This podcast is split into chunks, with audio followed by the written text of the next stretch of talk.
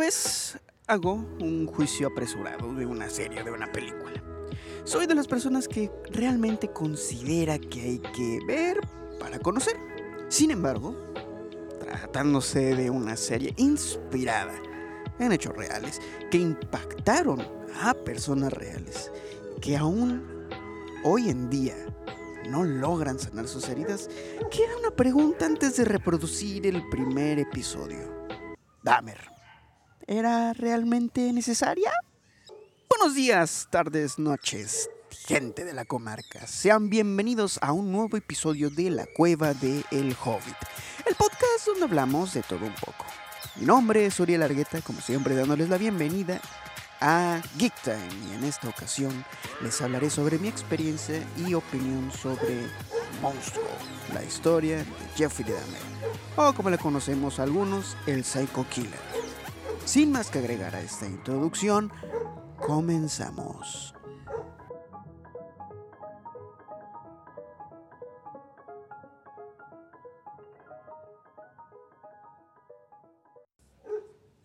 Perro, cállate por el amor de Cristo. Antes de comenzar, tengo que ser honesto con todos ustedes. Ya conocí el caso Dahmer desde hace años. Y es que el tema asesino serial en lo personal se me hizo interesante por ahí del año 2018 mm, más o menos. Incluso cuando vi Mindhunter por primera vez, esta gran serie que está en Netflix por cierto, fue una gran fuente de casos ya que esta está basada en una investigación real la cual acuñó el término asesino serial y también inspiró el libro del mismo nombre. Sin mencionar también que ya había dos adaptaciones de la historia de Jeffrey Dahmer, una con el Hawkeyes y la otra con el chico que sale en esta serie de Disney, no sé si se acuerdan, de Austin y Ali. Este último ganando un lugarcito en mi corazón, ya que fue un chico Disney haciéndola de algo diferente. ¡Wow! Sí, sí, me, cae que, que, fue una grata sorpresa esa, esa película. De este modo ya iba con cierta expectativa con respecto a lo que quería ver en la serie o lo que pensaría que iba a ser la serie y todo justificado porque ya tenía información de antemano, no solo las películas, algunos documentales, algunos artículos que te encuentras en internet. Eso no la iba a hacer mal automáticamente, pero quería que esta me sorprendiera. ¿Qué de nuevo nos íbamos a encontrar con esta serie? Y es que sí, es justo y necesario antes de comenzar destacar las cosas buenas que tiene esta serie, porque sin lugar a dudas hace un trabajo fenomenal construyendo al personaje, su entorno y en general la atmósfera. La interpretación del protagonista es uno de los puntos fuertes de la puesta en escena. Claro que no es un performance como Elvis, donde el actor se entregó al personaje, cantó como si fuera el mismísimo Elvis, o como un Hans Landa, donde el actor no solo habló alemán, sino también francés e inglés, más porque es políglota, no como un requerimiento para el personaje, pero es un gran plus que se le da a los personajes y a las interpretaciones que se les da. Pero sin lugar a dudas, este chico logra convertirse en Jeffrey Dahmer. Creo que es un maravilloso trabajo. Se nota que lo hizo en la medida justa, ni tan mucho ni tan poco, algo muy equilibrado en mi opinión y eso eso lo convirtió en algo algo interesante de ver, sinceramente. La ambientación de la época en la que se desarrollan los distintos puntos históricos de los flashbacks y sobre todo los sets igual son brutalmente geniales. En específico el departamento donde los detalles como la decoración, los muebles, hasta cierto barril color azul demuestra un gran trabajo al recrear este icónico lugar, icónico para nuestra historia. Tanto que da miedo en realidad ver lo exactos que fueron. Y ese es un gran punto a favor. Las situaciones, unas sacadas de la realidad y otras más producto de la ficción, están bien ambientadas. Considero decir cumplen su función o bien el cometido de acuerdo a la situación o el contexto de todas ellas. Quiero destacar una que a mí me pareció personalmente brutal. Fue en el segundo asesinato, ya que cuando tú ves las entrevistas a Dahmer, él no logra reconocer, recordar ningún detalle. Simplemente dijo que en algún momento simplemente lo hizo. No fue intencional a ciencia cierta, había alcohol de por medio, probablemente drogas. Y la serie no intenta mostrarte a un tipo que de la nada se vuelve loco. Simplemente están disfrutando de un momento y de ese momento a otro simplemente cambiamos brutalmente y el tipo ya parece muerto.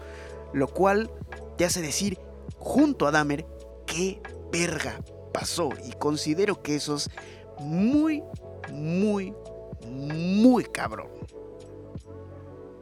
llevarte a ese desconocimiento de la persona junto al personaje. Fue de los momentos que más disfruté en los primeros episodios y creo que con eso va de la mano con el tiempo del cual se extraen los hechos. Está bien ambientada, tengo que repetir eso porque pues es la verdad. Es todo lo que puedo destacar realmente porque aún con las cosas que se bien esta serie hay que pensar qué hay de lo malo porque hay gente que se queja de esta serie y con justa razón. Verán por qué. Miren, yo soy una de las personas que les va a decir que para poder entender, para poder conocer, hay que analizar, hay que observar, hay que escuchar. Una gran diferencia con únicamente ver, con oír. Porque unos requieren realmente toda tu atención, requieren que tú estés al pendiente de la tesis, de la antítesis y tú personalmente saques una síntesis que logre darte cierta comodidad. Y es que yo empecé a ver la serie por petición de mi esposa. Ambos estábamos como que dudosos porque pues al final de cuentas TikTok, redes sociales, todos hablaban de esta serie. Y yo personalmente no tenía interés personal porque ya conocía la historia, ya les dije, pero dije, bueno, vamos a darle una oportunidad. Al mismo tiempo que dije, va a ser un buen contenido para el podcast y probablemente para un video en TikTok, eh, vamos a ver cómo está el pedo. Y lo malo de la serie radica básicamente en el fallo de la mayoría de biopics. El personaje histórico del que hablan se enfrenta a un mundo que no le entiende, sufre desde la niñez y de ahí crecen las raíces de lo que terminará siendo la figura histórica en la que se convirtió. O en pocas palabras, victimismo para empatizar con el personaje principal, lo cual no estaría del todo mal de no haberse tratado del caníbal de Milwaukee. O sea, tú empatizando con Jeffrey Dahmer es como si empatizaras con Jeffrey Epstein. Simplemente no se puede, no se debe y ni siquiera hay que considerarlo. Y sin embargo, muchos ya entenderán a lo que me quería referir con ese sin embargo, pero no lo voy a mencionar por el momento. Pero volvamos al punto, conocemos únicamente la perspectiva de Dahmer. Lo natural considerando el hecho de que él fue muy abierto con todas las entrevistas a las que fue sometido, demostrando puntos realmente explícitos de cómo cometía o del por qué cometía estos actos. También muy abierto con su vida personal, cosa que no cualquiera, ni siquiera Ted Bundy. Él se encargó de decir siempre que no y que no y que no y que no lo hizo, cuando alrededor, al final descubrimos que sí lo hizo. Dahmer fue diferente. Él se aceptó las consecuencias, se aceptó todo lo que hizo, aunque pues bueno, no del todo fue así, pero fue muy abierto con respecto al tema y también lo que conocemos de las víctimas, o al menos los familiares de las víctimas, que aquí se ve demasiado, demasiado reducido, ya que pues solo vemos, como dije, la perspectiva de este personaje del cual ya sabemos bastante. Y es insensible prácticamente no darle esa voz a las víctimas, tratándolas como simple daño colateral, un simple desarrollo de personaje. Y ese es el mayor fallo que tiene esta serie, sinceramente. Una razón, o sea, no es ningún secreto el hecho de que no se consultase a los familiares de las víctimas. Por Dios, ¿quién quiere enterarse de que harán una producción que lucra con su dolor o trauma y aparte casi casi que enaltece al güey que les causó tanto daño. Si a mí me vinieran con ese tipo de situación en ese estado personal, definitivamente declinaría el hecho de que se hiciese un detalle sin importancia quizás para el que no lo vive, pero imagínate ser ese familiar o amigo muy cercano. Y es que es fácil omitir a las víctimas en especial a los familiares. Pero déjame te leo el siguiente artículo. Es del portal Cinemas Comics, noticias de cine, cómics, series y videojuegos. Y dice así. Jeffrey Dahmer asesinó a 17 personas y realizó todo tipo de horrores. Por ello, los familiares de las víctimas tildan a la producción de revictimizar y avivar dolores del pasado.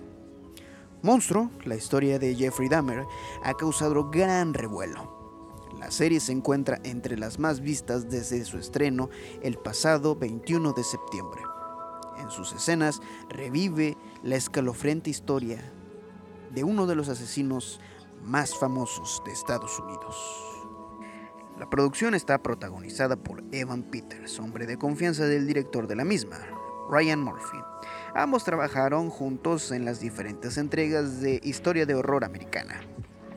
En la historia se reconstruyen con ayuda de la ficción los crímenes perpetrados por el también llamado caníbal de Milwaukee. El criminal asesinó a 17 personas e incluso conservaba algunas de sus víctimas para luego comérselas. No obstante, a pocos días de su publicación, el título ya ha sido objeto de polémicas. Este es el caso de Eric Perry primo de Errol Lindsay, una de las víctimas que fue brutalmente asesinada en julio de 1991. El mencionado se desahogó en Twitter y relató cómo esta serie ha sido salvaje con su producción para quienes padecieron el sufrimiento de sus parientes.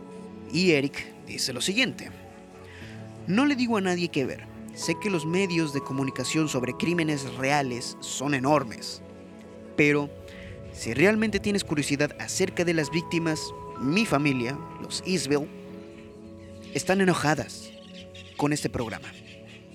Es volver a traumatizar una y otra vez. ¿Y para qué? ¿Cuántas películas, espectáculos, documentales necesitamos? Aseveró.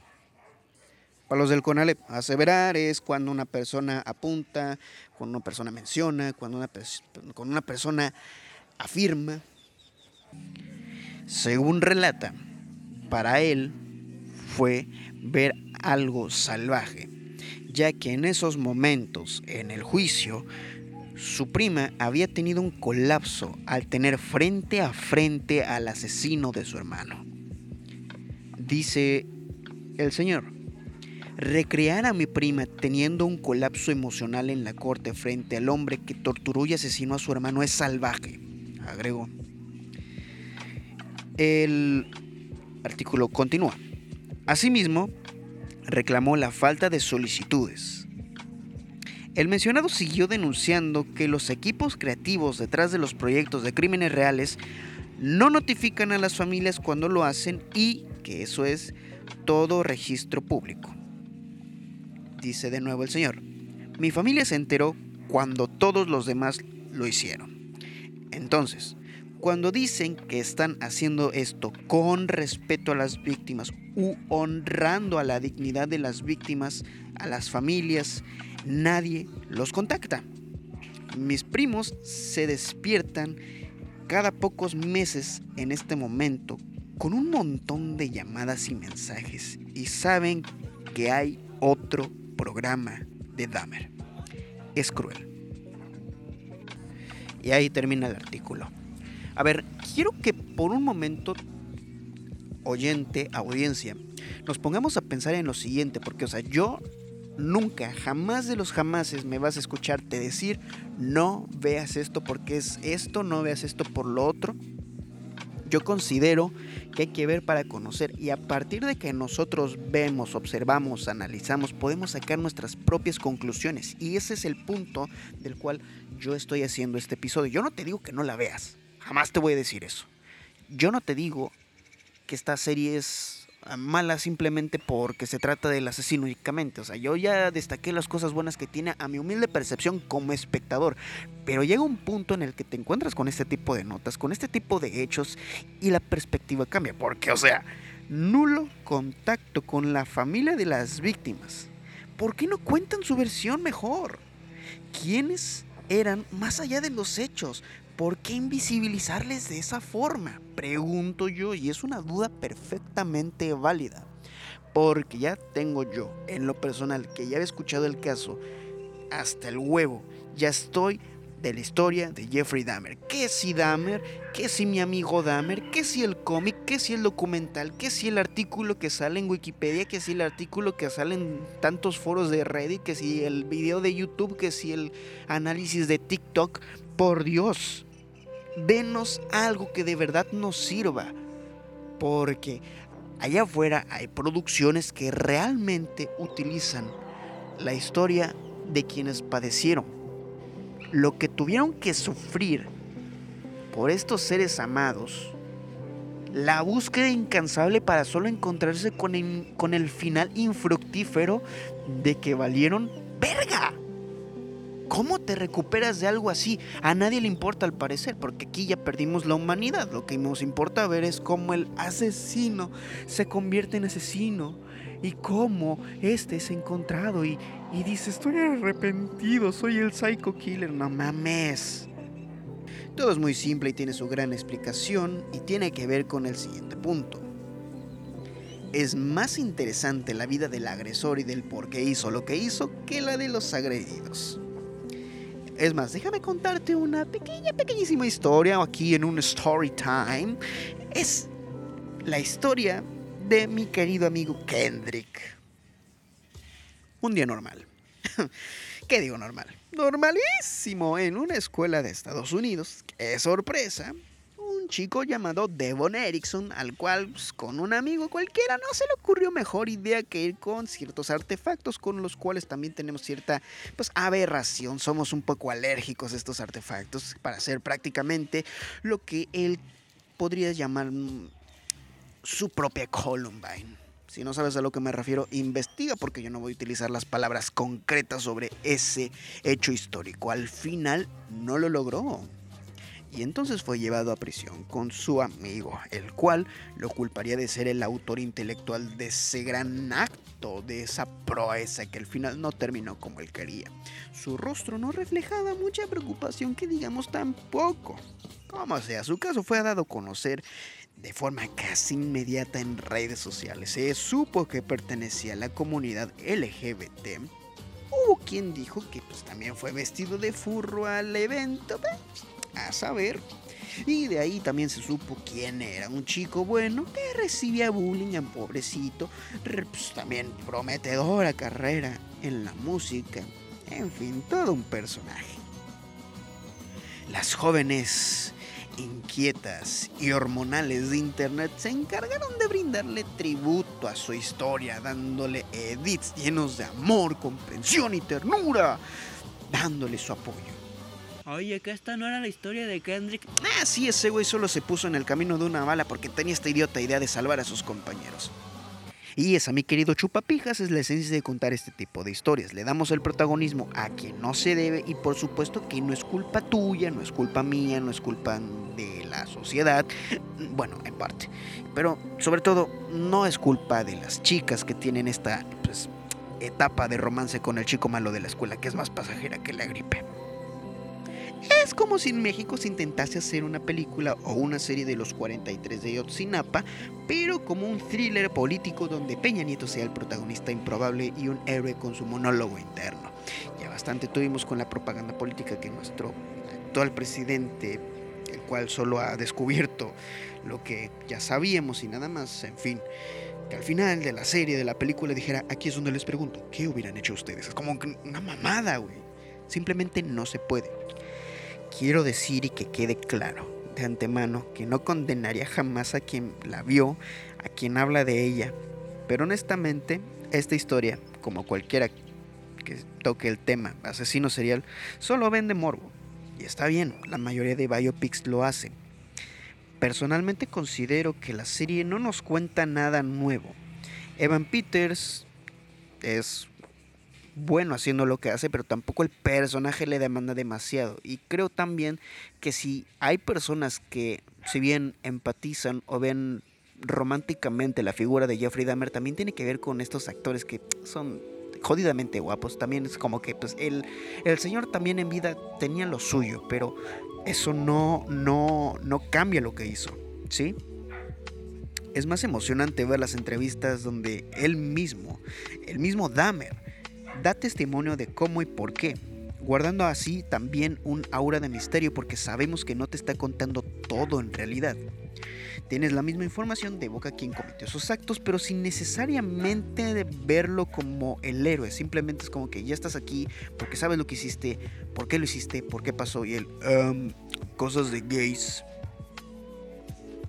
Pero lo que sí es un error, y sí lo comete la serie aunque digan que no, es romantizar y normalizar la historia y poner a Dahmer como víctima de circunstancias atenuantes que no tienen nada que ver con él. Sí, su caso, como un Kemper, como un Gacy, como un Bondi, ayudó a investigar otros casos similares, del mismo modo que también inspiró e impactó a la cultura pop. Y es también por eso que de cierta forma no los dejamos irse, no los dejamos morir y que estén bien enterrados. ¿La recomendaría? o sea, ¿lo recomendaría? Claro que sí. Porque al final tú estás pagando por el contenido que publica Netflix. Eres absolutamente libre de consumirlo o simplemente omitirlo de tu lista de posibles visualizaciones. Lo mejor y lo peor que tiene esta serie es que es un buen producto. No lo fue para mí porque yo como al quinto episodio decliné, ya no la quise ver, no tanto por las noticias, no tanto por las críticas en contra, sino porque simplemente ya no me llamó la atención. Llegó un punto en el que me aburrió toda esta atmósfera de terror, como que queriendo hacerte sentir ese momento de tensión. Digo, sí hubo escenas que tengo que destacar, me llamaron la atención, obviamente como la del segundo asesinato en, en potencia que hizo pero pues no fue una serie para mí. Aún así reconozco el trabajo que hay detrás porque pues, al final de cuentas quizás ni siquiera el director o el guionista tuvieron opción. Les presentaron el proyecto y pues ahí quedó. Quiero pensar, quiero pensar porque si es el de American Horror Story, pues a saber, ¿no? Sin duda es una pena que manejaran un solo punto de vista en esta serie. Siento que lo hubiera mejorado si supiéramos quiénes eran las víctimas, ver una recreación de quiénes eran, sus últimos momentos con sus familias, la búsqueda incansable de sus familias y pues el recibir esa fatídica noticia. Quizás el primer episodio no lo hubiera cambiado. Creo que el primer episodio tiene lo justo y lo necesario para que te introduzcan en una, en una pues en una atmósfera y ya después lo que quedará de la serie es las personas enterándose de lo que sucedió, de que posiblemente y gracias a las fotos que había en el, en el cuarto de Dahmer, pues su familiar, pues el chico que fue encontrado pues desaparecido, pues ya lo encontramos, lo encontramos así y así estas personas como que recordaran quiénes eran, un homenaje a quienes fueron más allá de las víctimas de, de Dahmer. Porque hay que hacernos las preguntas, porque pues, las buscaron, se encontraron con excusas y obstáculos al ser afroamericanos, porque de haberlo hecho así, algo más empatizable, algo que te diga, bro, I really feel that, no sé, creo que hubiera mejorado bastante la serie, me hubiera hecho decir, carajo, eso yo no lo sabía. Y también sirve como punto de partida para que la gente empiece a dejar de ver a estos tipos como, pues, gente que sufrió el vivir en una sociedad y que sean mejor ya las personas que simplemente cometieron crímenes, crímenes atroces en contra de las personas, pero pues también yo no yo no soy el responsable de hacer este tipo de series, ¿no? Oh, y por si eres de las personas que no está de acuerdo con la serie o siente que también es una falta de respeto, no te puedo quitar tu parte de razón. Tampoco tengo intenciones de hacerlo, ¿sabes? Sí, la vi, motivado por el morbo, como cualquier otra persona. Pero como dije, el quinto episodio simplemente fue de mi desagrado, ya no quise verla, porque pues mi interés fue muy rápido. Después, investigando, me entero de las familias de las víctimas y pues también cambió mi percepción. Pero al final entendamos una cosa. Hay personas que simplemente quieren dinero. Estas historias, desgraciadamente para ti y para mí, generan dinero. Tiene muchos puntos buenos la serie. Si fuera una ficción, sería una fenomenal ficción como si fuera un teléfono negro, una película súper recomendable de la cual también voy a hablar en un próximo episodio. Quizás haga un video en TikTok, pero el punto es que son cosas que nosotros no podemos detener. Sí podemos hacer nuestro pequeño sí podemos hacer nuestra pequeña contribución a la sociedad y decir, yo no la veo por esto, pues está perfecto. Pero al final de cuentas, si ya la viste, cuéntame qué te ha parecido. Y si no la has visto, mira, yo no te voy a decir que no la veas. Simplemente ahí está. Sabrás tú si la descargas eh, ilegalmente cual pirata o pues si es este si tienes Netflix, ahí la ves. Así que con eso último termino este episodio. Espero que se hayan quedado hasta el final, que fuera entretenido para ustedes. Y por supuesto, si les gustó, por favor, denle su apoyo a este episodio, ya sea en Spotify, Google Podcast, Apple Podcast o si lo están viendo desde YouTube, pues también apoyarían bastante si me dejan su like. En lo personal, estoy empezando con esto también, así que pues saludos desde el podcast hacia YouTube. Pues sí, lo estoy haciendo igual video. Pero en fin, con eso termino el episodio de esta ocasión. Si eres nuevo o nueva, considera seguir el podcast para próximas actualizaciones en un futuro cercano lejano a esa moto.